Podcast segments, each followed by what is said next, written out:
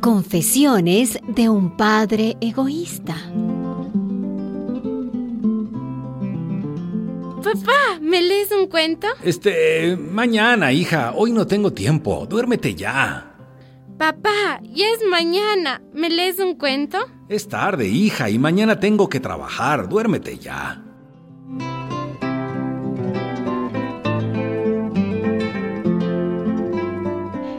Honoré, periodista escocés, descubrió que leerle cuentos a sus hijos antes de dormir le incomodaba, que nunca encontraba tiempo. Hoy no puedo, hija. El día en el que se alegró al descubrir una colección de cuentos infantiles para leerlos en un minuto, ¡Un cuento en un minuto! se dio cuenta de que había tocado fondo.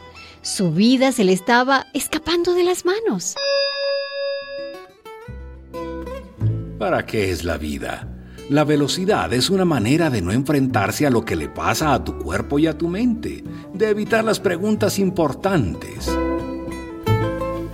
Carl Honoré, periodista escocés y creador de la filosofía de la lentitud, descubrió entonces que leerle cuentos a sus hijos antes de dormir ahora le encantaba. Dígame, Carl, ¿por qué leerle un cuento a su hijo? Simplemente por eso, porque me alegra, me hace ilusión. Porque el tiempo se detiene. Es un momento mágico en el que todo es posible, en el que siempre estaremos vivos, en el que siempre serán inocentes. Un espacio y un tiempo para ser inmortales. Porque es un momento íntimo y tranquilo. Todo se acalla, se relaja. Porque leo cosas que seguramente no leería si no fuera para ellos y me estaría perdiendo auténticas joyas.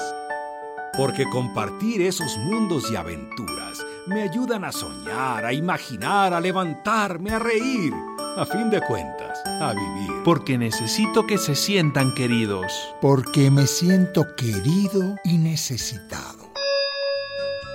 Papá, ¿me lees un cuento? Érase una vez una casita de chocolate. Una casita grande, grande, grandísima. Una producción de radialistas.net.